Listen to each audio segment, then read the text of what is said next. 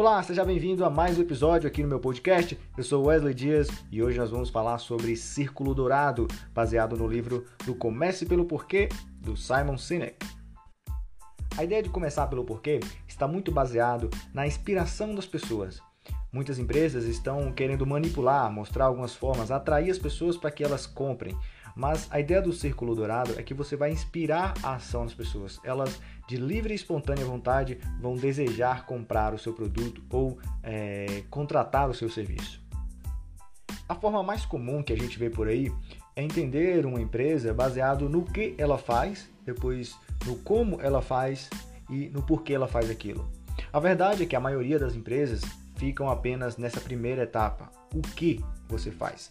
Né? Então a gente olha para algumas empresas e simplesmente ela está declarando o que ela faz. Então, se é uma empresa de computadores, ela vai dizer: Nós fazemos computadores, fazemos ótimos computadores, mas fica apenas nesse nível raso, você não tem uma profundidade no porquê a empresa faz o que faz. Algumas empresas conseguem avançar um pouco e chegam no nível de como faz. E aí você vai ter exemplos de como, por exemplo, nós fazemos computadores é, que são lindamente projetados, que são simples e que são fáceis de usar. Enfim, então algumas empresas conseguem chegar ao nível do como. Mas o grande detalhe, o grande segredo está em chegar no nível do porquê. O nível do porquê, que é o mais interno dentro do ciclo dourado, fala justamente da, do propósito da empresa. É uma marca com propósito. Ela existe por quê? E isso é um desafio enorme. As empresas que, se, que iniciam por esta etapa, né? as empresas que, que iniciam pelo porquê, elas conseguem definir um o que muito melhor. E as pessoas são atraídas por essa mensagem, por esse propósito, e não apenas pelo produto que aquela empresa faz. E aí o grande exemplo é, citado no livro é da Apple, que diz o seguinte: o porquê da Apple. Em tudo o que fazemos, acreditamos em desafiar o status quo. Acreditamos em pensar de modo diferente. Então é o pense diferente, é o porquê da Apple.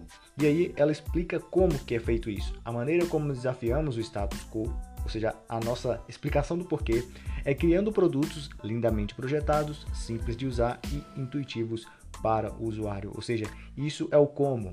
E o que é o resultado daquilo que ela faz. Então são os computadores, são os celulares, os smartphones. Este é o que a Apple faz. E agora, para finalizar, eu quero fazer uma reflexão contigo. Você consegue dizer o porquê, qual o propósito da sua empresa? Qual o propósito do serviço que você faz? Qual o propósito do seu produto? Qual é o porquê da sua empresa? Qual é o porquê dos produtos que você desenvolve, dos produtos que você vende?